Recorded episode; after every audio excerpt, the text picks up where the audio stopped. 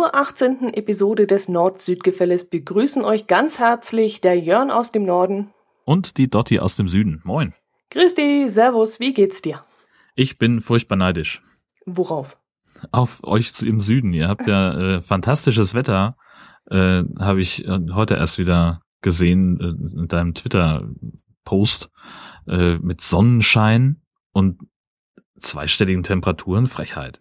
Ja, aber es ist schon ein bisschen gruselig, muss ich sagen. Also im November wirklich so um die 18, 19 Grad zu haben, das finde ich schon ein bisschen äh, unnormal. Aber wir genießen es natürlich und sind viel draußen und äh, ich habe sogar am letzten Wochenende noch einen Sonnenbrand auf der Nase bekommen. 18, 19 Grad. Ja. Und Sonnenbrand. Ja.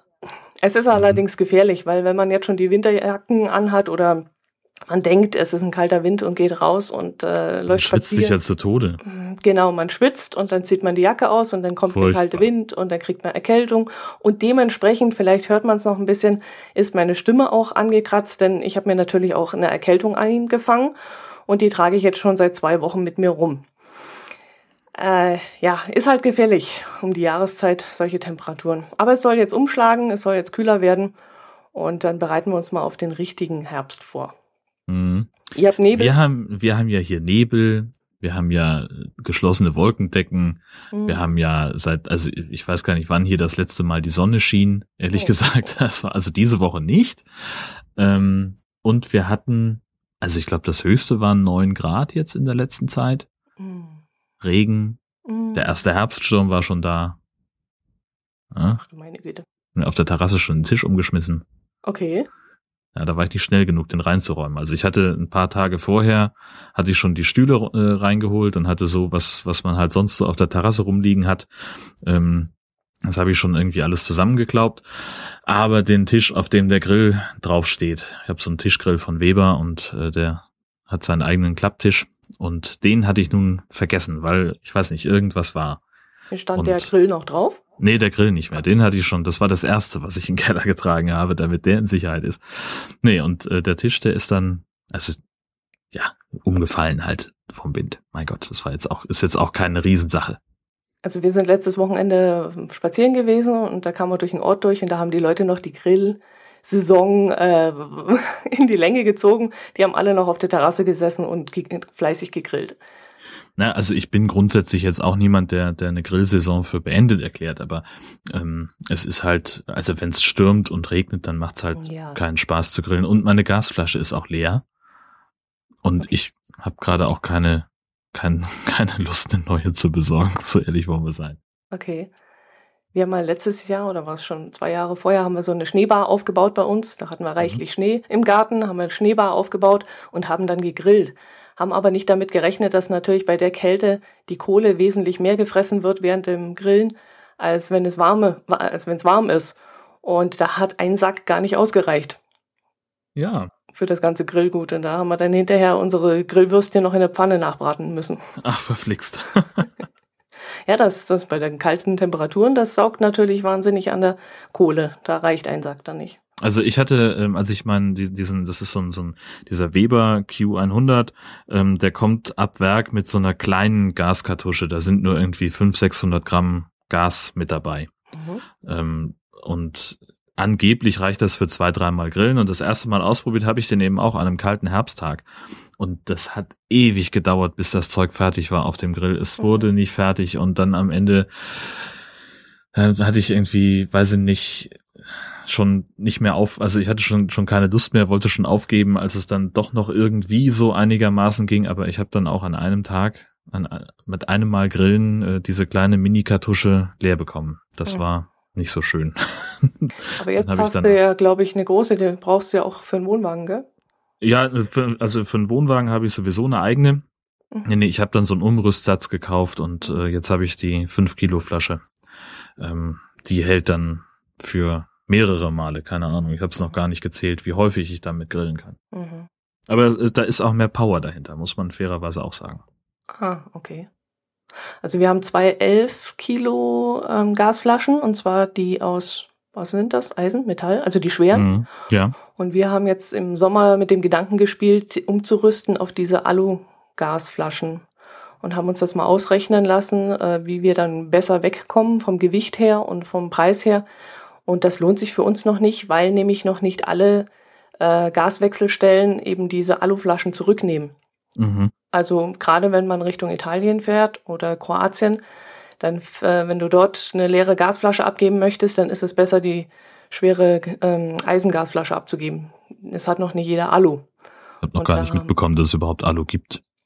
Mm, die so geht's schon los. Ja, die sind wesentlich leichter. Klar, die Füllung dann ist ja natürlich wieder mehr, aber es äh, würde bei uns, glaube ich, pro Flasche insgesamt, glaube ich, fünf Kilo sparen oder so. Also es wäre dann mhm. auf der Achslast wesentlich weniger.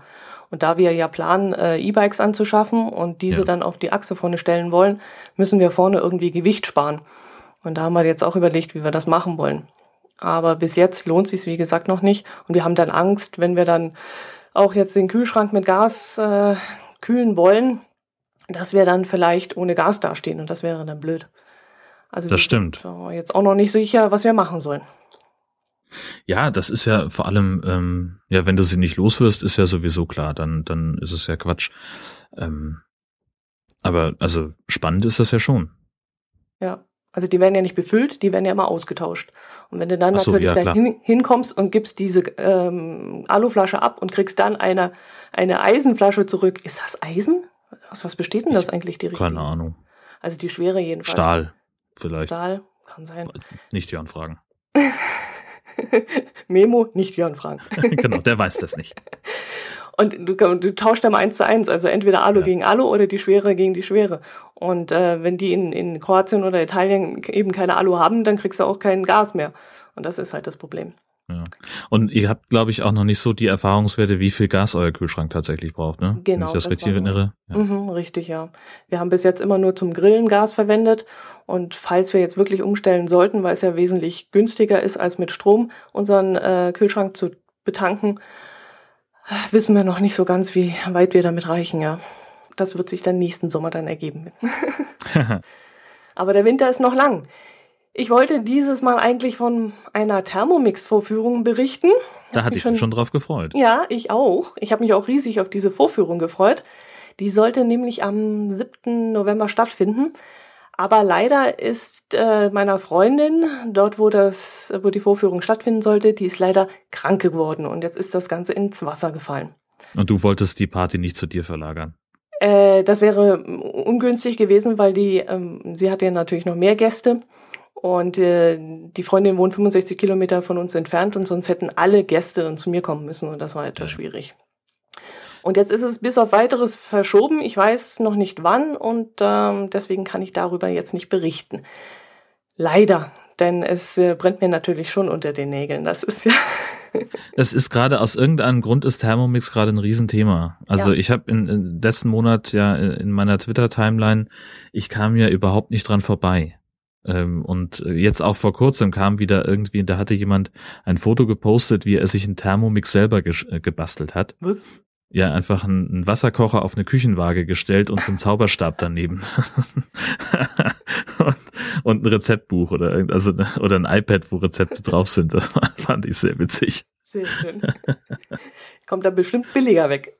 Wahrscheinlich, ja. ja. Und genauso effektiv, wie man hört. Ich weiß, ich mhm. habe ja von Thermomix gar keine Ahnung. Also, also weißt du nicht, ob das für dich in Frage käme?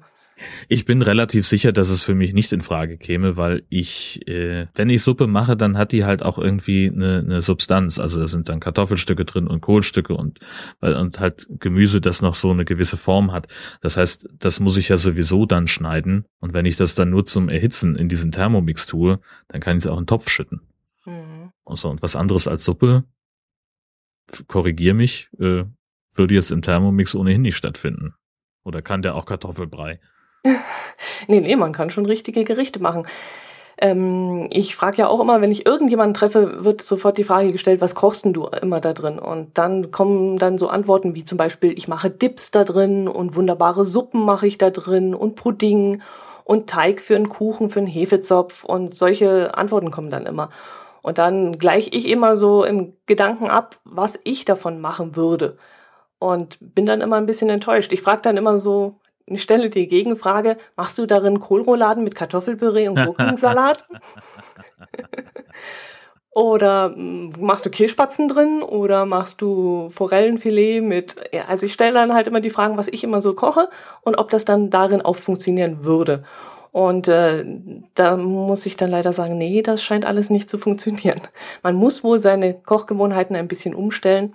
Äh, es soll allerdings sehr gesund sein, was man da drin zubereiten kann, weil es ja hauptsächlich gedünstet wird. Ja, das ist ja auch total schön, nur wenn ich es nicht, also ich weiß nicht, ich glaube, ich habe jetzt einmal eine Suppe gemacht, die, die püriert werden musste. Ähm, ja, das hätte er mir vielleicht abnehmen können, aber mhm. sonst, also vielleicht tue ich dem Ding auch Unrecht, ich habe keine Ahnung. Ähm, aber irgendwie erschließt sich mir der Sinn nicht so ganz. Mhm. Muss ich ja, leider ist, sagen. Es ist ein eigenes Kochen, deswegen wahrscheinlich auch dieses Kochbuch, das da integriert ist. Gerade im neuen befindet sich ja das auf so einem so eine Art Stick drauf. Mhm. Und du kannst dann in einem äh, Touch-Menü genau auswählen, welches Gerücht du kochen möchtest. Und dann sagt der dir halt genau an, was du jetzt zu tun und zu lassen hast. Und äh, das ist halt eine Umstellung. Du wirst dann wahrscheinlich andere Gerichte kochen. Und äh, das wird eine andere Art von Kochen sein und wahrscheinlich auch irgendwie Spaß machen. Aber wie gesagt, das wollte ich mir jetzt ganz genau anschauen, weil bis jetzt habe ich es nur auf Messen gesehen zwischen Tür und Angel mal kurz einen Blick drauf geworfen und jetzt wollte ich mir das ganz genau anschauen und leider ist nichts draus geworden. Aber das holen wir auf jeden Fall noch nach und dann weiß ich vielleicht beim nächsten Mal oder übernächsten Mal was zu berichten. Ich habe gerade ganz kurz darüber gedacht, nachgedacht, ob man das Ding vielleicht irgendwie hacken kann. Und dann sagt das Kochbuch sowas wie, ähm, werfen Sie jetzt eine Münze ein oder ähm, drehen Sie sich dreimal im Kreis, bevor Sie die Möhren reinhäckseln. Also sowas in der Art, das wäre doch wahnsinnig super. Stell mal vor, da steht dann jemand in der Küche und dreht sich im Kreis. Finde ich, also, Entschuldigung, ich habe ah. manchmal. Ja. Was hast du denn halt für Gedanken? ich habe einen Clown gefrühstückt, der hat wieder komisch geschmeckt heute Morgen. Oje, oje. Ja, ich bin gespannt, ob du nächstes Mal was berichten kannst. Genau, das werden wir schon sehen. Was Erhellendes, was ja. mich dann auch überzeugt. Es werden schon Wetten abgeschlossen bei uns im Geschäft und die Hälfte sagt, ich kaufe mir einen, die andere Hälfte sagt, nee, das macht sie nicht, dazu ist sie zu praktisch und äh, ja, zu praktisch eingestellt, das macht sie nicht. Naja, auf jeden Fall, also du bist offenbar ja schon sehr informiert darüber, was das Ding kann. Ähm, und das ist ja also bei mir immer die die Vorstufe von ich kaufe mir das jetzt. Ja, wenn ich wenn ich schon genau weiß, was ich was ich mit diesem mit dem irgendeinem Gadget anstellen kann und wenn ich möglicherweise sogar schon nee, ne, so so so ein so ein Verwendungsfall habe, so dafür könnte ich es echt gut gebrauchen. Knickknack. Ähm, dann ist also bei mir ist ist das dann eigentlich schon also da brauche ich mich dann gar nicht mehr selber anlügen. Das weiß ich dann, dass ich das früher oder später kaufe. Dann kann ich es auch abkürzen und gleich auf Bestellen drücken. Ja, aber bei 1100 Euro, da überlegt man sich das zweimal, ob das Ding dann irgendwann in der Ecke steht und nicht mehr verwendet wird. 1100 Euro? Ja. Und da überlegst es dir wirklich, ob du nicht deine Suppe selber pürierst und äh, deinen Fisch woanders dünstest und ja, nee, nee, nee. Und vor allem bin ich jetzt auch so ein Fan, wenn ich Fleisch zubereitet, das muss angebraten sein. Das muss richtig kross angebraten sein und lecker schmecken, richtige Röstaromen haben. Und das geht halt in diesem Ding auch nicht. Also da fängt schon an bei irgendeinem Gulasch oder so. Ich brate das Fleisch schön scharf an, die Zwiebeln dazu. Und äh, das geht ja alles in diesem Topf da nicht. Und äh, ja, wir werden es sehen. Ich werde dir davon auf jeden Fall berichten. Äh, also ich weiß auf jeden Fall, dass ich für 1100 äh, Euro einen komplett anderen äh, komplett andere Prioritätenliste hätte. Mm, ja. Zum Beispiel? Ja, keine Ahnung, irgendwie, weiß ich nicht, und wenn es ein Fernseher auf dem Klo ist, aber ich glaube nicht, dass ich für ein, Küchen, für ein Küchengerät 11.000 Euro, 11, 1100 Euro ausgeben werde. Nein, bestimmt nicht. Also, nee. ja, nicht. ja. Ja, man, man kauft sich aber so viel Schmarren, also ja, oh, weiß nicht. Mein, mein Herz also, allerliebster wünscht sich einen Smoker und da weiß ich jetzt auch nicht, ob man das unbedingt braucht. Der kostet 400 Euro, wenn überhaupt. Echt? Ist der so günstig? Ja. ja. Mist. Also du könntest dir fast drei von den Smokern in den Garten stellen. Psst, psst, psst. Er hört diesen Podcast, bitte sag jetzt nichts. also, und zusätzlich auch noch die richtig teure Kohle, äh, und so ein dieses, äh, äh, kennst du diese, diese, äh, was im Grillfachhandel auch angeboten wird, so so Holzchips zum zum Smoken. Die mhm. wirklich, also die muss man dann einlegen, entweder in Wasser oder kann man auch, wenn man sowieso, sagen wir mal, ein Budget von 1100 Euro hat, kann man vielleicht auch einen Cognac nehmen und das da einlegen, das Holz. Und dann stellt man es einfach nur ähm, an den Rand und die Hitze sorgt dann dafür, dass es halt raucht und dann hast du eben diesen Smoker-Effekt. Äh, ihr Männer haltet zusammen, oder? Ja, was denn sonst? 1100 Euro für einen Mixer mit einer Küchenwaage drin. Allein schon. Okay, wir verschieben das Thema. Besser ist. Du warst in Dänemark. Das stimmt. Es war toll. Das machen wir ähm, so alle zwei Jahre mal mit der Familie von meiner Frau, dass wir uns alle zusammen ein Haus mieten ähm, in den Dünen äh, an der dänischen Nordseeküste. Ihre Eltern fahren da schon seit Jahrzehnten immer mal wieder hin.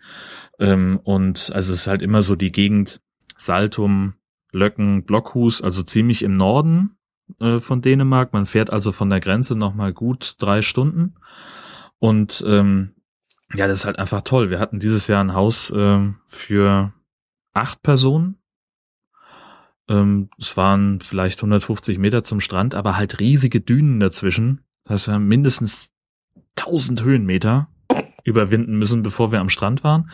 Ähm, und das war aber einfach großartig da, weil äh, der, also der Strand ist halt riesenbreit, riesig groß. Äh, die Nordsee ist da also am ersten Tag hatten wir auch richtig schönen Wind und es war richtig stürmisch. Ähm, da waren richtig äh, so tosende Wellen, war richtig wild und ungestüm. Flog natürlich auch unfassbar viel Sand durch die Gegend. Also es war ein richtiger kleiner Sandsturm hatte, bevor wir losgefahren sind, das Auto nochmal durch die Waschstraße gefahren, weil ich gedacht habe, ähm, äh, man kann ja nicht mit einem schmutzigen Auto auf Reisen gehen, das geht ja nicht. Ja, und äh, als wir dann ankamen, das Auto stand keine zwei Stunden am Ferienhaus. Ähm, und das ist ja, wie gesagt, also mitten in den Dünen, das heißt also auch alles voller Sand. Wir haben am Tag zweimal das Haus ausgefegt, weil wir irgendwelchen Sand mit reingetragen haben. Und auf dem Auto waren war also eine, eine Sandschicht richtig drauf, so wie, wie so ein, wie so ein leichter Schnee, der über Nacht gefallen ist. Den konnte man richtig so abwägen. Ja, und dann findet man in Dänemark irgendwo eine Waschstraße. Also habe ich ihn halt draufgelassen, bis wir wieder zu Hause waren. Ja, andere Leute bringen sich Sand in kleinen äh, Verpackungen mit nach Hause, weil sie Sand Ich mache das auf dem Auto. Ja, genau. bitte. Bitte. Nein, war richtig toll. Ähm, hat äh, sehr viel Spaß gemacht und wir haben einfach äh, uns hervorragend erholt. Es war vor allem ein Haus mit Pool. Ähm, war jetzt nicht so wahnsinnig groß, aber äh, die Kinder von meiner Schwägerin hatten einen Heidenspaß da drin. Ähm, wir hatten diesmal sogar ein Haus, wo man seinen Hund mitbringen durfte. Das heißt, auch äh, unser Kleffer war dabei und die, die mochte das natürlich auch wahnsinnig äh, da. Also die ist sowieso sehr kletterenthusiastisch. Das heißt, wir haben sie dann schon immer von der Leine abgemacht, wenn wir zum Strand gegangen sind, weil sie die Dünen sowieso immer hochgerannt ist und wir keuchten dann so langsam hinterher und sie stand immer oben so, kommt ihr, kommt ihr, kommt ihr. Äh, und dann äh, durfte sie am Strand dann rumtoben, wobei wir sie da wieder erstmal angeleint haben, um zu gucken, was am Strand los ist, denn in Dänemark darf man am Strand Auto fahren. okay. Das ist also richtig, äh, da stehen richtig äh, Straßenschilder, so wie an einer normalen Landstraße fährst also an so einen geteerten Weg, der endet dann am Strand. Da steht dann halt das Schild so, ich sag mal Zone 30 im, im Prinzip. Äh, und dann steht halt das Hinweisschild, nach links geht's nach Löcken, nach rechts nach Blockhus und die Kilometerangaben dazu und dann kannst du halt fahren. Okay. Und dann muss man eben dann gucken, dass man ähm, auf dem festgefahrenen Teil des Strandes fährt. Also es gibt dann natürlich immer so ja, Verwirbelung, wo der Sand so, so, so, ja, wie so Dünen, kleine Dünen aufschüttet, wo der Sand dann locker ist, da darf man sich halt dann nicht reinbegeben, denn da fährt man sich fest. Und wenn man reingerät, darf man nicht stehen bleiben. Ähm, denn dann muss man einen Traktor kommen lassen, der einen rauszieht und das, äh, der hält natürlich erstmal die Hand auf. Mhm. Äh, und dann gibt's halt immer noch so, so, so kleine Priele, ähm, so, so wie so Bäche, die über den Strand dann ins Meer fließen und äh, da muss man auch ein bisschen gucken, ähm, weil die sich natürlich auch ihren Weg durch den Sand fressen. Das heißt, da hast du dann vielleicht irgendwie so eine kleine Kante. Ähm, das, da fährt man also besser mit Schritttempo durch. Mhm. Und, und welchen Sinn ergibt es, am Strand lang zu fahren? Gibt es da irgendwelche Cafés, die du dann direkt anfahren musst oder warum geht das? Äh, warum die das machen, keine Ahnung, mhm. weil es geht. Also der Strand ist einfach breit und fest genug, dass man da fahren kann und dann machen sie es einfach. Mhm. Also ich, äh, ja, ich weiß nicht, wie es da in der Hauptsaison aussieht. Ich glaube, da ist es dann echt voll. Ähm, und äh, also das sieht man auch auf ein paar Postkartenmotiven, dass die da äh, auch äh, die sehr dicht aneinander stehen. Es gibt da halt keine keine Parkplätze außerhalb des Strandes. Ach so, dann müssen sie ähm, auf dem Strand parken. So scheint es zu sein. Okay. Weil ich halt nicht jeder vielleicht ein Ferienhaus äh, hat und, und zu Fuß zum Strand gehen kann. Hm, ich kenne das jetzt von St. Peter-Ording, weil die Surfer ja immer bis an den Strand ranfahren möchten mit ihrem ganzen Kladatsch. Und da kenne ich es jetzt, dass man dann auch relativ weit rausfahren darf, wenn man die äh, Erlaubnis dazu hat. Genau, da gibt es ja auch die ganz klar ausgewiesene Strandparkplätze. Und da ist es mhm. halt auch so, dass die, die, der, der Strand von St. Peter-Ording, also diese Sandbank da, ähm, die ist halt eben breit genug und fest genug, dass man auch drauf fahren kann. Und da ist es dann völlig, äh, völlig normal, da am Strand zu parken. Das geht an der Stelle. Ähm, ist ja aber auch nicht ganz günstig. Ein Zehner kostet das, glaube ich, am Tag. Mhm. Ja, wir haben damals nicht äh, also richtig gestaunt, als wir das gesehen haben. Wir hatten nicht damit gerechnet, wir hatten unser Auto im Ort stehen lassen und sind dann eine ganze Weile gelaufen und dann kommen wir da über die Dünen drüber weg und sehen plötzlich, dass man da auch parken konnte. Aber wir haben und jetzt. Du könntest da 110 Mal parken, anstatt einen Thermomix zu kaufen übrigens. ich könnte für 1100 Euro auch nach Kalifornien fliegen, da darf man auch am Strand entlangfahren. Bitte. Siehste. So. Dänemark, äh, ansonsten, was ich noch äh, sagen wollte, war, ähm, also insofern mal wieder äh, für mich neu, weil ich äh, festgestellt habe, dass mein Handy ähm, im Flugmodus auch WLAN kann. Ich hatte beschlossen, dass ich das Telefon auslassen wollte oder im Flugmodus lassen wollte, ähm, weil mein Tarif äh, im Ausland jetzt nicht der allergünstigste ist. Ähm, und habe dann einfach aus Jux und Dollerei auf den WLAN-Knopf gedrückt und tatsächlich ging es an und dann konnte ich es ganz normal benutzen, ohne dass mich irgendjemand angerufen hat. Und das ist etwas, das werde ich mir möglicherweise auch für die Wochenenden mal, mal gönnen zu Hause. Einfach Flugmodus und WLAN läuft. Finde ich gut. Äh, das mache ich immer. Ich wusste gar nicht, dass das geht. Ich dachte immer, da wird oh. einfach alles gekappt an, so. an Datenverbindungen.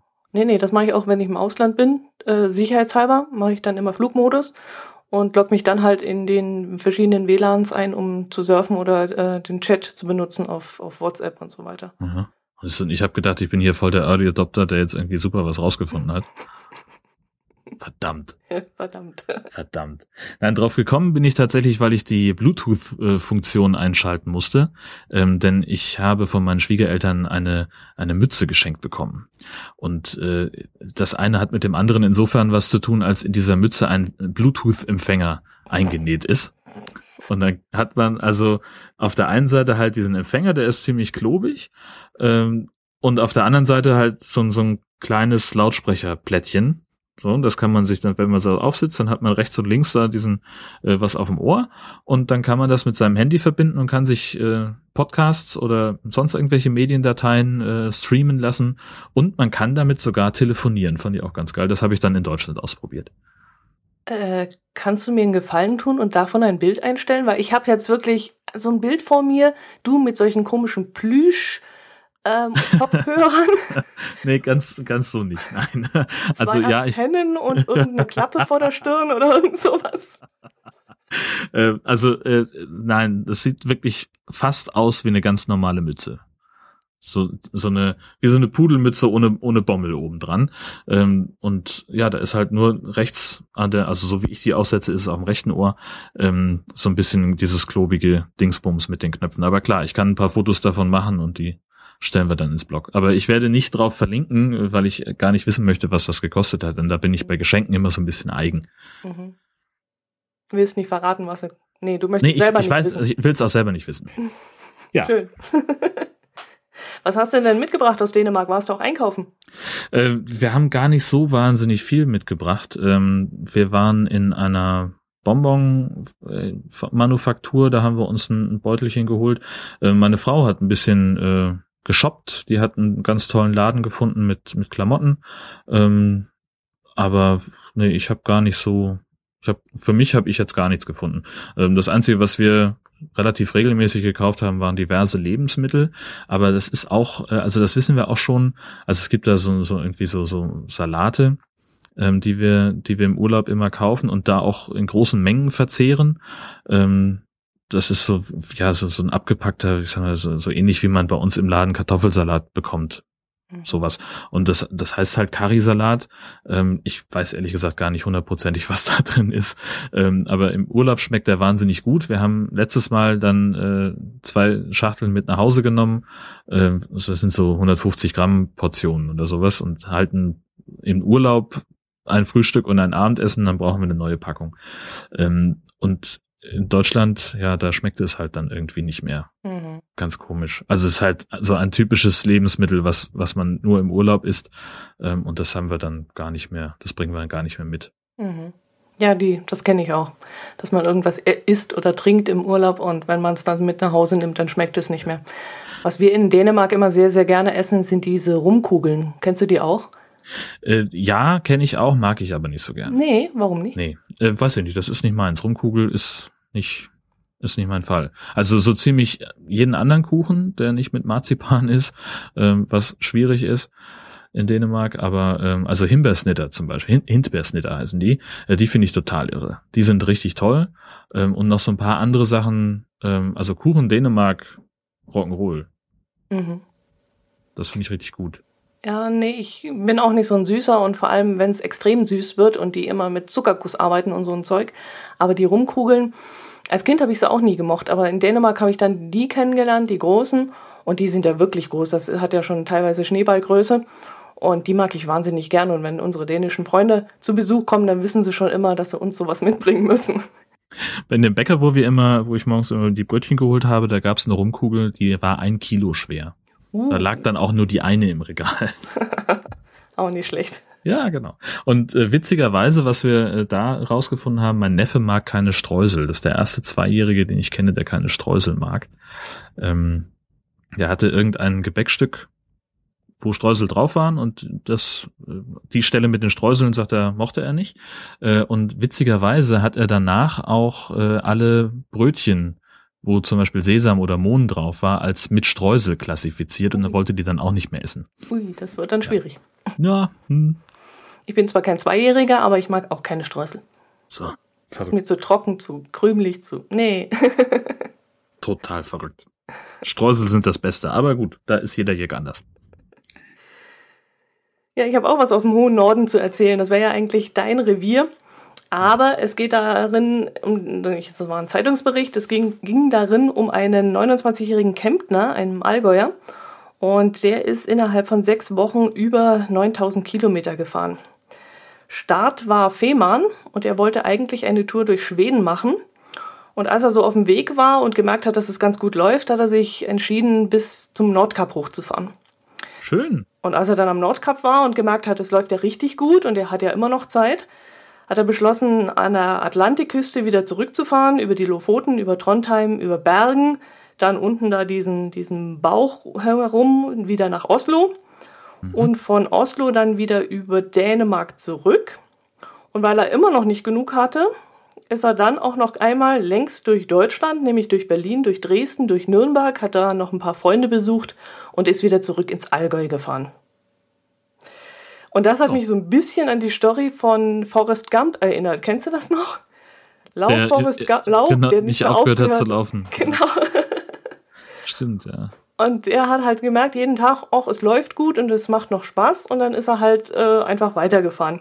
Und was ich lustig fand, er hat eine Geschichte erzählt von einem Rentier, das ihm äh, über einen Kilometer weit bei Tempo 40 im Galopp gefolgt ist Oh. Bis er dann gemerkt hat, dass er hinten das Baguette im Gepäckträger hat.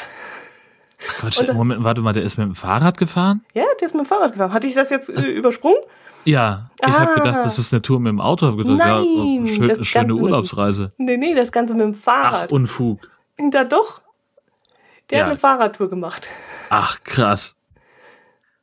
Das ist ja, okay. Zurück zum, zurück zu dem Rentier. Also der ja. hatte ein Baguette auf dem, auf dem, auf dem Gepäckträger. Richtig, genau. Der hatte ein Baguette hinten drauf und das Rentier hatte so Appetit drauf und ist hinterhergerannt bis über. Dann war es ein Gebäckträger. genau. ja. Ja, genau. Also das Ach, fand ich mal eine richtig coole Tour, eine Fahrradtour, eigentlich geplant durch Schweden und weil es dann so gut lief, ist er noch weiter und weiter und weiter gefahren. Hammer. Ja, und jetzt, das waren in den Semesterferien Und er, er, war selber sehr erstaunt, dass ihm die Tour so super gefallen hat und dass er so wunderbare Menschen auch auf dem Weg getroffen hat, dass er dann gesagt hat, also sobald sich die Zeit wieder ergibt, möchte er Ähnliches nochmal wiederholen. Aber dann, dann muss ihm doch, also ich bin mal 40, na, ich glaube 40 Kilometer mit dem Fahrrad gefahren und da hat mir ganz furchtbar der Pöter wehgetan danach. Das möchte ich mir ja gar nicht vorstellen, der arme Mensch. Aber wahrscheinlich, also der wird das ja dann wahrscheinlich vorher schon ein, zwei Mal geübt haben, lange Touren. Naja, es war ja wohl auch so was äh, ähnlich. Ja, was war es? Ein Trekkingbike. Es sieht fast aus wie ein Mountainbike. Also es, es war ein sehr laufleichtes Fahrrad. Ähm, was mich viel mehr erstaunt hat, war, also er hat natürlich am Anfang Probleme gehabt, es wurde aber immer besser. Aber was er erzählt hat, er hat neun Kilo abgenommen, obwohl er jeden Tag drei Bananen, ein Kilo Kartoffelsalat, ein Laib Brot, Käse und Würste, Kekse, eine Tüte Gummibärchen und dazu zwei bis drei Tafeln Schokolade gegessen hat. Ein Kilo Kartoffelsalat. Da würdest du mitmachen, oder? Ja, es, also, oh, also jeden Tag ein Kilo Kartoffelsalat, ich bin ja, also da bin ich unsicher. Dass das noch gut gehen kann. Ja. Mit der Verdauung. Naja, also äh, das ist ja, also ich weiß damals, also ich habe mal als Kind Judo gemacht ähm, und da wurde uns immer eingebläut, was, warte mal, was durften wir denn nicht essen vor dem Wettkampf? Ah, also es gab da immer irgendwelche, also es gab so, ähm, das, das nannten die immer etwas unrechtes Essen. Ähm, und je nachdem, was du gegessen hattest vor, vor so einem Wettkampf, konnte es halt sein, dass du spucken musstest durch die ganzen Würfe und hin und her. Ähm, und was war denn da auf der, ich weiß es gar nicht mehr, was auf der Liste war. Auf jeden Fall, also dann, dann wird man, also es ist auch nicht damit getan, dass man dann einmal sich übergibt und dann ist wieder alles in Ordnung und danach ist man dann richtig krank. Ähm, das habe ich auch äh, nicht am eigenen Leib, aber mitbekommen. Das erinnere ich noch, dass da jemand dann auch wirklich ausgefallen ist, der ähm, da waren wir auf irgendwas, was ich, Kreismeisterschaft oder irgendwas Unfug.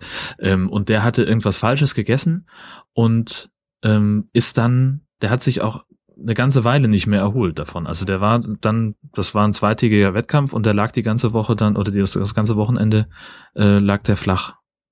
Nee, weiß ich nicht mehr. Aber das, also das kam mir gerade so der, der Gedanke, dass es vielleicht ähm, auch gesundheitliche Probleme geben kann. Aber andererseits wenn er sich natürlich so gleichförmig bewegt wie auf dem Fahrrad, ähm, dann strampelt das natürlich auch ganz anders weg. Mhm. Vor allem muss der ja eine wahnsinnige Verbrennung in dem Moment haben. Ja. Und ein Durchschnitt sind das ja, glaube was sind das jetzt ein Durchschnitt? Moment. 9000 Kilometer durch 45, 200 Kilometer pro Tag im Durchschnitt. Das ist auch äh, insgesamt eine sehr ordentliche Strecke. Ja. Und ich nehme mal an, dass er teilweise weitergefahren ist, weil er ja auch Pausen eingelegt hat und Freunde besucht hat. Na, und vor allem, äh, er wird ja, also er hat ja dann auch nur eine, eine bestimmte Anzahl an Stunden pro Tag auf dem Rad gesessen. Also der, das verteilt sich ja dann nicht auf, was weiß ich, 24 Stunden, mhm. sondern äh, keine Ahnung, wie lange fährt man da, bis man keine Lust mehr hat, acht oder neun oder vielleicht maximal zehn Stunden am Tag. Also da musste auch eine gewisse Geschwindigkeit ja dann haben. Na gut, aber andererseits mit dem Rentier hat er ja ähm, obwohl das, da wird er ja ein bisschen mehr Gas gegeben haben, denke ich mal. Tempo 40 in dem Moment, ja. ja. ja. Aber er hat auch geschrieben, dass er, also erzählt, dass er auch verschiedene Sehenswürdigkeiten angeschaut hat. Zum Beispiel hatte er eine bestimmte Kupfermine in Schweden, die er vorher eingeplant hat, die er unbedingt sehen wollte. Und äh, wenn er irgendwas anderes am Wegesrand gesehen hat, ist er dann auch stehen geblieben und hat sich das auch angeguckt. Also geht das ja auch wieder von seiner Zeit ab und von mhm. seinem Weg. Also ich finde das also schon beachtlich. Entsprechend schnell muss er unterwegs gewesen sein. Dann genau, ja. Auf den restlichen Kilometern oder in der restlichen Zeit. Ja, ja. Wahnsinn. Ja, ein besonderes Ziel. Allerdings. Sehr, sehr cool. Ja, und es gibt noch, noch was Lustiges zu erzählen. Das war gerade dieser Tage in der Zeitung gestanden. Wir haben nämlich einen sehr merkwürdigen Fund in den Allgäuer Alpen gehabt. Mhm. Äh, ein Wanderer hat nämlich ein ausgebranntes Auto auf 1400 Höhenmetern gefunden und zwar in einem äh, trockenen Bachbett. Also nicht auf der Straße oder auf irgendeinem Parkplatz, sondern auf mhm. einem ausgetrockneten Bachbett wurde ein ausgebranntes Auto gefunden. Mhm. Und die Polizei hat dann die Ermittlungen aufgenommen und hat dann äh, Schwierigkeiten gehabt, die Fahrzeugnummer zu entziffern. Und während dieser Zeit hat sich dann jemand gemeldet, der diesen Bericht in der Zeitung gesehen hat und hat gesagt, Moment mal, das sind doch meine Autofelgen. Das Auto habe ich doch letztes Jahr verkauft. Mhm. Und über diesen Weg ist man dann zu dem aktuellen Fahrzeughalter gestoßen und hat dann festgestellt, dass der letzte Woche bei einem äh, Bergrettungseinsatz gefunden wurde, verletzt. Der war dort mhm. also in der Nähe unterwegs, mhm. in T-Shirt und Leinenhosen, war etwas verletzt, hatte eine Verletzung an der Schulter und ist dann von der Bergrettung ins Tal gebracht worden. Also hatte der irgendwie einen Autounfall dann? Äh, wie kommt das Auto in ein Bachbett in, in, in eine Berge? Also es geht noch weiter, die Geschichte. Das Auto war mhm. dann auch kurz vorher, zwei Tage vorher, glaube ich, in Oberstdorf aufgefallen, weil es mit sehr hohem Tempo durch den Ort gefahren ist. Und äh, dabei hat man dann auch diese Ulmer Autokennzeichen, also das die, die Nummer erkannt mhm. und konnte dann eins und eins zusammenzählen. Und die Autonummer war vor, vor wann war das jetzt? Vor einigen Wochen oder Monaten äh, geklaut worden von einem Golf. Also hat jemand die Nummernschilder abgeschraubt und an dieses Auto rangebaut? An dieses Auto rangebaut, ist dann mit erhöhtem Tempo durch den Ort gerast. Mhm. Die Polizei hat ihn dabei nicht erwischt. Mhm. Tage später wird ein, ähm, ein Wanderer in den Bergen von der Bergrettung ins Tal gebracht, ins Krankenhaus, weil er verletzt ist. Und nochmal Tage später findet man ein ausgebranntes Auto in einem Bachbett auf 1400 Meter Höhe. Okay. Das ist Geschichte für einen richtigen Krimi. Hätte ich jetzt auch gesagt. Und aber wer wer ist denn der? Also also wie wie löst sich das denn jetzt auf? Weiß man das schon? Das weiß man eben noch nicht. Man kann jetzt nur, man weiß jetzt, dass er dort oben war, dass ihm das Auto offensichtlich gehört, dass er es vor ein paar Monaten gekauft hat, dass er damit äh, durch den Ort gerast ist, aber wie das Auto jetzt in dieses Bachbett kommt, äh, kann man sich jetzt nicht erklären, denn es führt keine Straße dorthin. Das heißt, er ist irgendwie gerade den Berg hochgefahren, um zu gucken, was das Auto kann. Also es, es gibt ja solche solche Wettbewerbe ähm, unter, ähm, ich glaube, das machen hauptsächlich dann dann ähm, so Motorradfahrer, dass die einen steilen Hang gerade hochfahren, soweit sie eben kommen. Und dann fallen irgendwann geht es nicht mehr weiter, weil die, weil die Maschine das dann nicht mehr schafft. Äh, und wer es am höchsten hinbekommt, der hat dann halt gewonnen. Aha. Wer am höchsten Punkt umfällt, der ist der, der Hill Climber Champion oder so ähnlich. Ich habe dann noch ein kleines Detail vergessen, es ist ein Smart. Ich weiß nicht, ob man das mit einem Smart auch noch hinkriegt. Ich bin, ich bin unsicher. Ich bin echt gespannt, wie sich das jetzt noch äh, auflöst. Ja, Auf jeden Fall ist der 30-jährige Besitzer dieses Wagens polizei polizeilich bekannt und wegen einiger Diebstähle unter anderem und Verkehrsdelikte und äh, Näheres ist noch nicht bekannt gegeben worden. Ja, und also auch die Nummer mit den falschen Kennzeichen ist ja auch total abgefahren. Was, was hat der verbrochen? Da müsste doch irgendwas, ich meine, warum klaut man ein Autokennzeichen, klebt es an ein anderes Auto? An sein eigenes Auto vor allem. Der muss doch auf der Flucht gewesen sein. Muss dann das Auto loswerden, bringt es auf 1400 Meter in, in die Berge, fackelt es ab, damit es nicht mehr erkannt wird, stürzt dann ab, weil er sich die Schulter ver verletzt hat und dann wird er auch noch ins Tal geflogen, ins Krankenhaus. Das ist schon alles sehr dubios. Das stimmt. Da bin ich sehr gespannt. Da sollten wir dranbleiben. Auf jeden Fall. Ich werde das ja. verfolgen und äh, spätestens nächstes Jahr kriegst du dann meinen äh, Krimi als äh, Lektor zum Lesen. Sehr gut. 00 Dotti übernehmen Sie. Apropos, gehst du in den Kinofilm? In 007? Ähm, ich bin noch, ich bin noch unentschlossen. Also äh, ich weiß es noch nicht. Also ich habe äh, bisher sowohl positive als auch negative Kritiken gehört.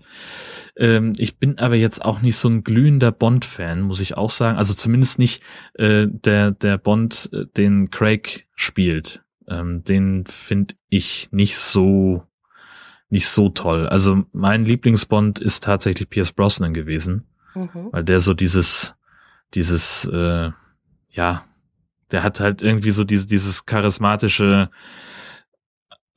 Staatsmännische, was ich mit, mit Bond am ehesten verbinde. Ähm, und, und Daniel Craig verkörpert ja einen Bond, der sich noch so ein bisschen die Hörner abstößen muss und, und eher, eher wüst und rabiat draufhaut. Ähm, das ist nicht so ganz mein Fall. Andererseits, wie gesagt, höre ich äh, auch viel Gutes über, über Spectre und ähm, ich mag ja auch Christoph Walz und wenn der da auch noch ein Bösewicht spielt, dann ist das eigentlich eine schriftliche Einladung. Ich bin noch unsicher, ich weiß es nicht.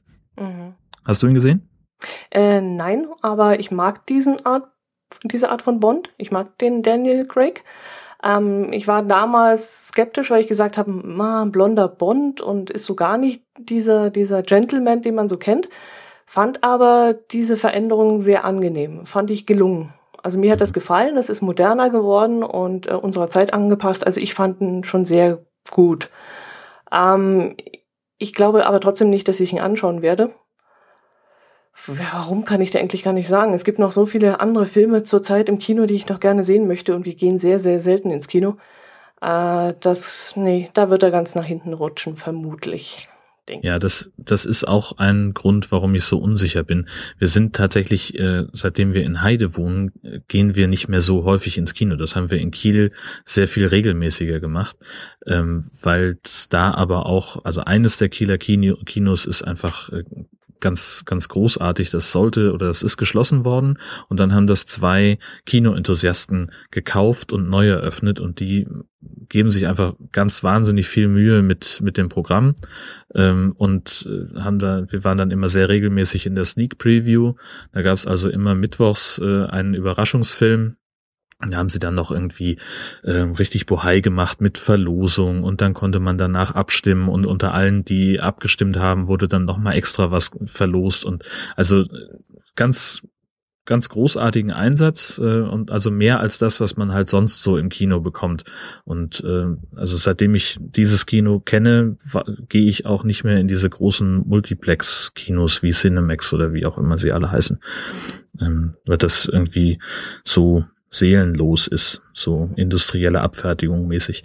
Ähm, und hier in Heide ist es halt, äh, die sind auch nett. Das ist auch ein ganz äh, puscheliges äh, Kino, das, das ich auch mag. Vor allem auch, man kann sich da am Platz was kommen lassen. Also während der Film läuft, drückst du am Platz einen Knopf und dann kommt jemand und sagt, was möchtest du denn? Und dann kannst du halt, dann kannst du dir irgendwie neues Bier oder Eis oh, oder nee. irgendwas kommen lassen. Total großartig. Nein, das ist doch ganz schlimm. Ich bin immer froh, wenn die ersten 20 Minuten rum sind und sämtliche Popcorn-Schachteln und Flaschen leer sind. Na gut, also das, das muss ich sagen, gehört für mich aber zum Kinoerlebnis dazu. Weißt du, wenn das Licht so langsam runtergeht und um dich rum rascheln sie alle mit dem Popcorn, das knistert so ein bisschen, das gehört für mich schon mit rein so dieses leise Popcorn-Rascheln. Also klar, wenn jetzt da jemand eine Tüte Gummibärchen auspackt oder Chips oder sowas, dann wäre ich auch wahnsinnig. Ähm, aber so, ich sag mal, kinokompatibles Naschwerk, das nicht, also wo, wo nicht die Tüte raschelt, sondern nur so ein kleines bisschen das Popcorn, das sich gegeneinander bewegt, das finde ich gut. Das mag ich gerne. Nee, und dann sitzen da so ein paar Honks, die sich noch gegenseitig beschmeißen und das witzig finden und oh, nee. Sowas hatte ich auch schon aber also auch in einem Multiplex-Kino, äh, da habe ich einen Film gesehen und ich weiß gar nicht mehr, da war irgendwas, da war, also das Kino ist in so einem, in so einem, ja, nicht kein Einkaufszentrum, aber halt, da sind noch irgendwie Kneipen drin und McDonalds, also so ein richtiger Gebäudekomplex. Und ich bin schon auf dem Weg zum Kino an drei Typen in der, in der Kneipe vorbeigegangen, wo ich gedacht habe, ach Gott, Jungs, ihr geht auch langsam mal besser nach Hause. Und natürlich kamen die genau in den Kinosaal, in dem ich gerade saß. Und natürlich setzten sich die drei genau zwei Reihen hinter mich in einem ansonsten relativ leeren Kino. Und schon während der Werbung hat irgendjemand von denen immer gerufen, schalt doch mal auf RTL. So, und da wird's halt dann irgendwann, ist es halt nicht mehr witzig. Und zum Glück war es dann dem, dem einen von den dreien, der noch am nüchternsten war, wurde es dann halt so peinlich, dass er gesagt hat, kommt Leute, wir gehen wieder. Das geht ja nicht. Weil der halt auch nicht aufhörte und sich so wahnsinnig witzig vorkommt. Das ist dann halt scheiße, klar. Sowas ist, das kann einem echt den Kinotag versauen. Ähm, aber so ein bisschen Popcorn-Geraschel finde ich da nicht schlimm. Hm. Nee, nee, mag ich nicht. Wir wollten letzte Woche vor, letzte Woche in Erst wieder da, mhm. weil ich das Hörbuch gehört habe und ganz begeistert davon war mit Christoph Maria Herbst, wie er das vorgespielt hat. Und ich habe dann äh, ein paar Monate später ein Theaterstück besucht und habe mir das nochmal ähm, live angeguckt. Davon war ich allerdings ziemlich enttäuscht. Ähm, das war ein sehr, sehr junger Schauspieler, der hat das ein bisschen modern rübergebracht, hat sich dann ständig ähm, umgekleidet, verschiedene Sachen angezogen und das halt vorm Publikum. und äh, musste diese Zeit dann immer überbrücken. Und das hat er eigentlich nur gemacht, indem er über die Bühne gehampelt und gesprungen und äh, so ein, ja, wie so ein Äffle ist der hin und her gesprungen. und, und das war irgendwie, nee, hat mir nicht gefallen. Und äh, jetzt habe ich aber Ausschnitte gesehen von dem Film und das hätte mich jetzt wirklich gereizt, dort reinzugehen. Jetzt muss ich mal gucken. Wir haben leider die nächsten zwei Wochen keine Zeit mehr und ich weiß jetzt auch nicht, ob es noch läuft. Aber dieser Film der würde bei mir ganz oben stehen. Da würde ich liebend gerne reingehen. Das würde mich schon interessieren. Mhm. Ja, ich habe noch auf der Liste äh, von Filmen, die ich eigentlich gerne noch sehen würde dieses Jahr, ähm, also abgesehen von Star Wars, ähm, den Film Inside Out. Das ist so ein Disney-Pixar-Animationsfilm und der spielt im Gehirn eines Jugendlichen. Und die verschiedenen, also das ist halt wie so ein wie so eine Art äh, Büro wohl aufgemacht, wenn ich den Trailer richtig verstehe, und in so einer Schaltzentrale und da sitzen halt die verschiedenen Emotionen, Wut, Trauer, Freude und noch zwei andere, habe ich vergessen. Ähm, die sitzen da zusammen und steuern gemeinsam ähm, diesen jungen Menschen durch den Tag. Und es gibt ein, eine ganz tolle Szene, wo er mit einem Mädchen zusammenstößt und die sagt, hey, dir ist da was runtergefallen. Und dann rennen sie alle komplett kreischend durcheinander, überall ist rotes Blinklicht, Alarm, Alarm, ein Mädchen, ah! Und äh, das, allein das, diese Szene finde ich so großartig, dass ich mir denke, also das, äh, das könnte, glaube ich, ein ganz cooler, cooler Film sein. Okay. Ja, solche Filme mag ich auch. Also äh, das ist so, da kannst du auch mit Kindern reingehen. Das ist äh, dann für jeden etwas dabei.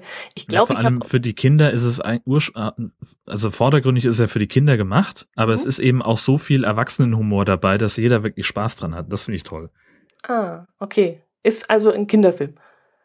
Naja, von den Figuren, Entschuldigung, von den Figuren her würde ich es einfach mal sagen. Ah, ja. okay. Ich dachte, das wäre so ein Animationsfilm für Erwachsene. Ja, also von Disney Pixar äh, mhm. erwarte ich das gar nicht, dass da, mhm. dass es nur für Erwachsene ist. Schön. Also bin ich gespannt, ob wir das noch schaffen. Ich auch. Aber Star Wars ist gesetzt. Ja? Oder, wie, oder ja, bei dir nicht? Äh, nee. Oh. nee, das reizt mich noch nie, noch nie. Also das Echt interessiert nicht? mich überhaupt nicht. Ich oh. kenne mich da auch absolut nicht aus. Ja, wobei ich kein, kein Maß bin, denn ich habe jetzt erst äh, Game of Thrones für mich entdeckt. Und damit hänge ich ja auch ein paar Jährchen, glaube ich, sogar schon hinterher. Ja, damit habe ich noch nicht mal angefangen, ehrlich gesagt. Also nee, das ist, das ist äh, an mir vorbeigegangen, als es im Fernsehen lief. Und äh, dann habe ich gesagt, ja, irgendwann kaufe ich mir die DVDs, aber die sind immer noch so wahnsinnig teuer. Das ist halt ein Betrag, den ich noch nicht ausgeben möchte. Mhm. Irgendwann werde ich mir das angucken. Ja, ich habe die im Fernsehen verpasst habe mir dann letztes Jahr eher durch Zufall ein Buch gekauft, weil es einfach vom Titel her interessant klang, nämlich die Winter, äh, die, die Herren von Winterfell. Mhm. Habe mich da reingelesen und fand das unwahrscheinlich spannend und habe es dann von äh, einem Kollegen erzählt, dass ich das gerade lese. Und äh, da hat der gesagt, ja, du meinst äh, The Game of, äh, Game of Thrones. Und da sage ich, nee, nee, die Herren von Winterfell. Äh, Fell. Und er, ja, Game of Thrones. Und bis ich dann kapiert habe, dass das ein und dasselbe ist. Und dann hat der ja. Kollege mir jetzt auch die DVD, die erste Staffel ausgeliehen mhm. und habe ich mir angeschaut und fand sie sehr gut gemacht, vor allem weil man wirklich eins zu eins die Verhältnisse übernommen hat. Ja. Wenn, wenn das jetzt, wenn die Geschichte nicht so wäre wie auf der DVD, also die Geschichte im Buch nicht so wäre wie mhm. auf, auf der DVD, dann hätte ich vielleicht so meine Probleme gehabt. Aber es war wirklich sehr gut übernommen und ähm, ja, war ganz begeistert. Und jetzt bin ich so ein bisschen in der Bredouille, was mache ich? Ich habe mir jetzt die nächsten Bücher bestellt, die kommen Anfang Dezember. Mhm. Und ob ich jetzt erst die Bücher lese oder ob ich den Film erst zu Ende gucke. Und da bin ja. ich mir jetzt nicht so sicher, was da besser ist. Manchmal ist es so rum besser und manchmal so.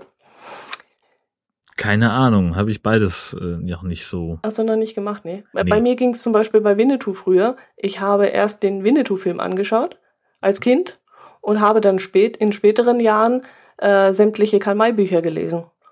Und das hat so gar nicht zusammengepasst, weil der Winnetou, der in den Karl-May-Büchern beschrieben wird, ist ein völlig anderer als Pierre Brice war.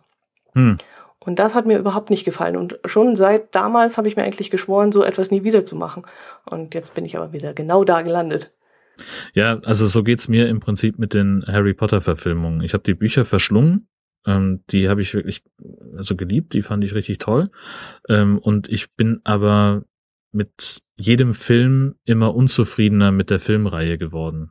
Also mhm. den ersten fand ich noch ganz niedlich und der zweite, das war ja auch noch ganz süß. Und so dann beim dritten Film fing das so langsam an, also weil ja aber auch äh, die, die Bücher immer dicker wurden mit jeder Ausgabe.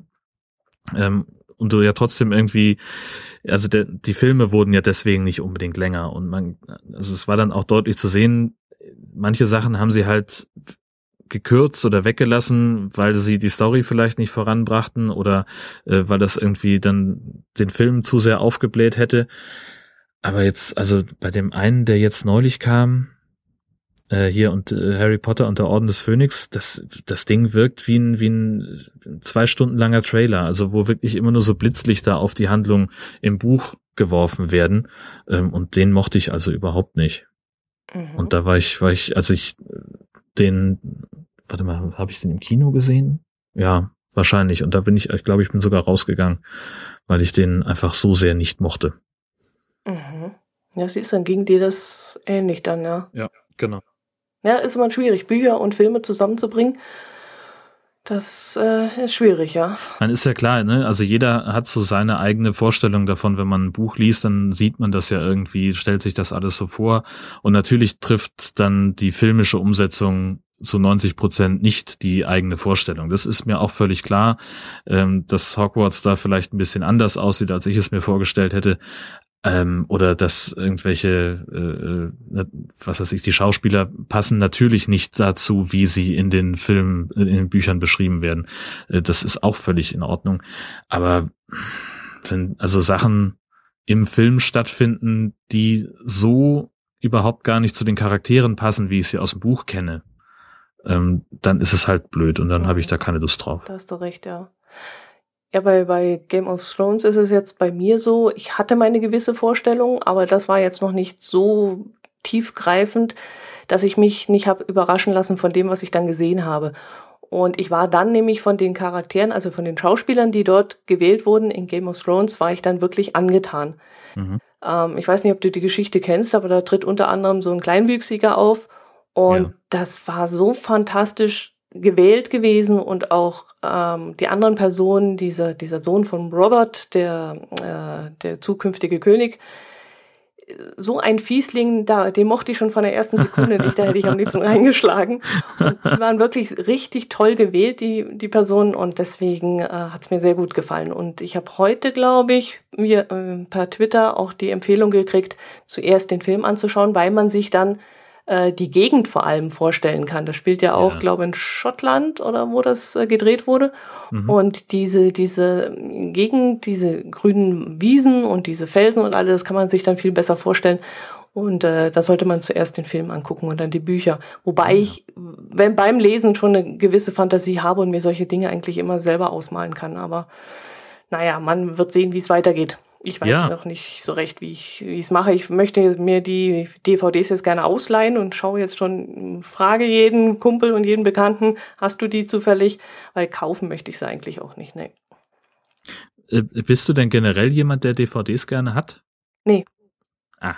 Ich habe in meinem, in meinem Schrank vielleicht fünf DVDs stehen. Da ist unter anderem Schindlers Liste, dann habe ich Forrest Gump drin, dann habe ich die Verurteilten, dann habe ich ein paar Filme von, naja, ich bin eine Frau, ich muss natürlich auch, ähm, na, wie heißt sie? Ah, Pretty äh, Woman? Nein, nicht Pretty Woman. Ähm, Darcy, Mr. Darcy. Sag mal, ist das jetzt peinlich? Sex in the City? Nein. Ach, hier, äh, Schokolade zum Frühstück. Nein. Bridget Jones. Nein, äh, wie heißt sie denn? Stolz zum Vorurteil. Ja, jetzt haben wir's. Ich danke dir. Geht doch. Hat genau. auch das, also paff, paff, paff, das ging so schnell. Sag bloß, du hast gerade deine DVDs durchgelesen. Im Regal stehen. Äh, nee, also ich habe eine etwas anders äh, zusammengestellte Sammlung. Kann ja sein, dass sie von deiner Frau ist. äh, nee. Ja, nee, Stolz äh, und Vorteil, und zwar die BBC-Verfilmung von 1995 war die, glaube ich. Und äh, ja, das sind eigentlich die einzigen DVDs, die ich bei mir habe. Ansonsten nicht. Nee. Hast du Star Wars oder Star Treks oder sonst ähm, was? Ich habe äh, also Star Trek, Star Wars äh, gucke ich sehr gerne, habe ich aber weder noch auf DVD, weil die auch einfach enorm teuer sind. Mhm. Ähm, und wenn ich, also und, und bei, bei Star Wars mag ich zum Beispiel nicht die Politik von, von George Lucas, der dann regelmäßig ähm, die noch existierenden Sachen aus dem Handel nehmen lässt, um eine Neufassung rauszubringen, an der irgendein Detail verändert wurde. Und mhm. die ist dann nochmal wieder ein bisschen teurer als vorher. Und in diesen ganzen Veränderungen wurde irgendwann auch mal eine Schlüsselszene ähm, komplett um 90 Grad gedreht ähm, oder um 180 Grad gedreht, äh, die ich einfach das finde ich einfach doof. Äh, und das möchte ich das das möchte ich eigentlich nicht. Ich hätte dann lieber gerne die Originalversion behalten ähm, aber die gibt es natürlich nicht äh, auf auf DVD ja mhm. ähm, nee also ich habe äh, quer durch den Garten einmal von Zeichentrick bis Horror glaube ich irgendwie weiß ich nicht mittlerweile 150 Filme oder so. Mhm. bummelig. Und natürlich auch sehr viele High-Filme dabei Okay. Schaust du die jetzt auch ab und zu mal an oder ist es ja. einfach nur haben will, sammeln möchte? Also äh, beides. Also es gibt Filme, ähm, die ich gekauft habe, weil ich, ähm, weil ich sie gerne haben möchte. Ähm, natürlich habe ich auch Filme im Sortiment oder äh, im Sortiment, genau, in, in der Sammlung, ähm, die mir geschenkt wurden, weil jemand äh, sich gedacht hat, hey, das ist ein Film, der könnte Jan gefallen. Ähm, das ist ja auch, wenn man so ein bisschen eine Sammelleidenschaft für DVDs entwickelt, äh, dann macht man das natürlich seinem Freundeskreis auch sehr leicht, ähm, äh, Geschenke zu finden. Ähm, dann im Zweifelsfall stimmt eine DVD immer. Ähm, ja, das sind aber auch Filme, ich habe nicht längst nicht alle gesehen davon, weil es auch, welche gibt, die ich eigentlich gar nicht mag ähm, oder die mich, die mich einfach nicht ansprechen. Aber viele von den Sachen, die im Regal stehen, gucke ich sehr regelmäßig doch, ja. Mhm. Ja, aber man kann dir ja im Grunde trotzdem nichts schenken, weil ja die Gefahr besteht, dass du die DVD schon hast. Das stimmt. Ähm, das ist auch schon vorgekommen. Ähm, Oder hast du das irgendwo öffentlich gemacht, was du schon hast, deine Sammlung nö. irgendwo online gestellt? Nö, nö, das nö. ist also, äh, was ich habe, ist halt ein Amazon-Wunschzettel, der, der sehr aktuell ist und da kann man halt sehen, was, was mir sozusagen noch fehlt in der Sammlung.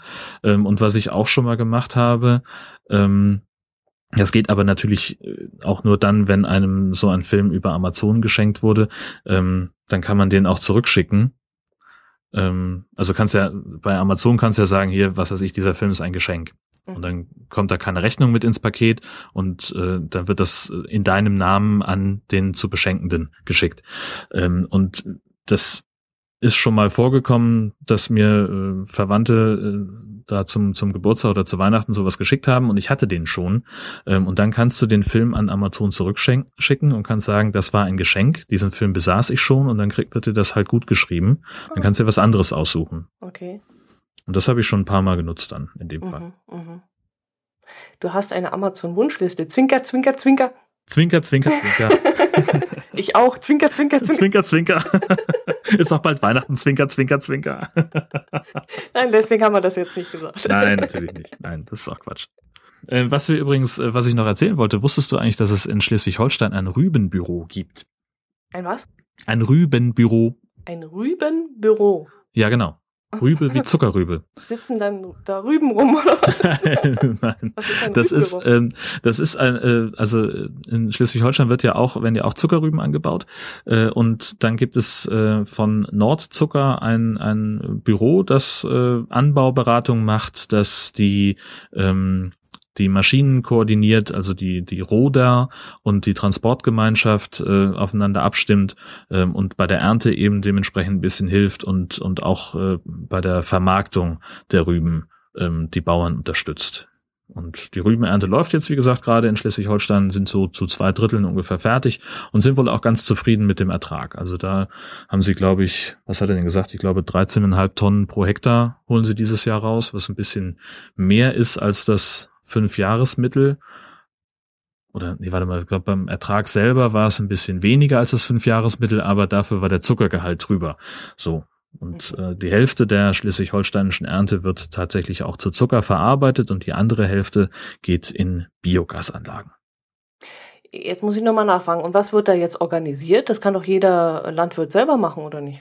Na, offenbar ist es so, dass die sich da zusammengeschlossen haben und sagen, äh, wir haben hier die Felder und also ein, ein Landwirt muss ja, hat ja nicht zwingend auch diese riesengroßen Erntemaschinen. Mhm. Dafür gibt es ja die Lohnunternehmer.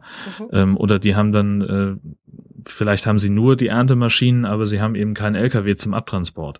Und diese Verbindung, die wird auch über das Rübenbüro koordiniert. Mhm. mhm. Okay. Dann müsste es ja auch so ein Kohlbüro geben. Offenbar nicht. Also da scheinen die Rübenbauern so ein bisschen eine eigene eigene Spezies zu sein, ähm, weil ich glaube aber auch, äh, also das Rübenbüro, das ist halt an die Firma Nordzucker angegliedert. Ähm, also ich glaube, das ist dann schon auch der eine große Abnehmer, den es für die äh, für die Zuckerrüben gibt. Mhm. Schätze ich mal. Da findet darüber dann auch so eine Art ähm, Qualitätskontrolle dann statt? Genau, richtig. Also die gucken von vornherein schon mit äh, bei der Anbauberatung, was weiß ich, hat da jemand äh, Probleme mit Schädlingen äh, oder mit Unkraut oder was kann man da tun? Gibt es vielleicht eine neue Sorte, die für den Boden besser geeignet wäre oder solche Geschichten? Ähm, das findet da statt und darüber dann eben natürlich auch eine Qualitätssicherung und äh, dass man eben schon auch sehr früh bestimmen kann, äh, wie ist der Zuckergehalt in dem Jahr äh, oder wie ist generell die die Qualität der Früchte oder die die Erntemenge und solche Geschichten. Mhm.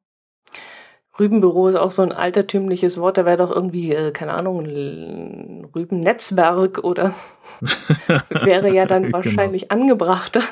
Ja, äh, das ist aber ja in der Landwirtschaft haben sie es ja nicht so mit. Mit Netzwerken. Mit, mit neumodischen Sachen. Neumodischen Sachen, ja. Und im Norden spricht man ja sowieso nicht so viel. Jo. Jo. Apropos ähm, Wort. Äh, es wird ja jetzt wieder das Unwort des Jahres gesucht. Es ist ja wieder ja, Ende des Jahres und jetzt geht es ja wieder los, wo man äh, Antrag stellen kann, welches Wort denn bitte schön das Unwort des Jahres werden soll. Und das wäre jetzt mal wieder eine Möglichkeit, unsere Zuhörer zu mobilisieren und mal darum zu bitten, dass sie uns Kommentare schreiben und mal sagen, was sie als Unwort des Jahres empfinden. Ich vermute mal, viele werden dann im Rahmen der Flüchtlingskrise so das ein oder andere Wort rauskramen. So habe ich zum Beispiel schon gehört, dass das Wort Gutmenschen unter anderem in die Liste eingetragen wurde. Und äh, auch ja, so wie Frücht, äh, Flüchtlingskrise an sich, das Wort soll dort auch schon stehen. Äh, Finde ich auch richtig. Denn wir haben ja keine Flüchtlingskrise, sondern es hat irgendjemand bei Twitter geschrieben, wir haben eigentlich eine Neonazi-Krise. Ähm, irgendwie genau. hunderte Anschläge auf, äh, gehabt, die ja einfach furchtbar sind und die wir uns eigentlich als Gesellschaft nicht, nicht leisten sollten. Ähm, und das ist das eigentliche Problem, was wir haben. Ich glaube nicht, also die Flüchtlinge stellen uns vor eine gewisse Herausforderung. Natürlich wird es eng, aber andererseits, äh, und auch das äh, ist nicht auf meinem Gewiss, ist nicht auf meinem Mist gewachsen, das gebe ich auch nur wieder.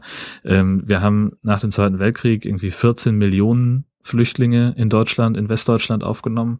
Wir haben die ganzen Kontingentflüchtlinge aus Russland äh, aufgenommen. Wir haben es irgendwie geschafft, äh, die gesamte DDR in die deutsche Bürokratie zu integrieren.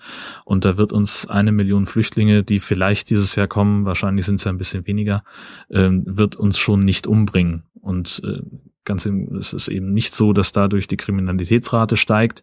Es ist nicht so, dass das Sozialsystem sich dadurch nennenswert verschlechtert. Ähm, und äh, ja, mein Gott, es wird vielleicht dann ein bisschen schwieriger, bezahlbaren Wohnraum zu finden. Dagegen muss was getan werden. Andererseits haben wir so unglaublich hohe Leerstände ähm, und, und so viele leere Wohnungen, die einfach auf den Markt gehören und die da irgendwie nicht verfügbar sind. Also da muss sich einfach Deutschland ein bisschen bewegen und da deswegen ist Flüchtlingskrise für mich eigentlich schon ein ganz gutes Unwort des mhm. Jahres. Da würdest du also schon mal zustimmen. Ja, wobei ich vielleicht auch eher ähm, das, also es gibt, es gab ein Wort, das hat der schleswig-holsteinische CDU-Vorsitzende geprägt, eine Verabschiedungskultur, die Deutschland braucht. Ähm, das fand ich auch ein bisschen, bisschen drüber. Also das wäre vielleicht mein Vorschlag. Mhm. Um 90 Prozent der Äußerungen von Horst Seehofer. Kann man auch ein paar Wörter aufnehmen.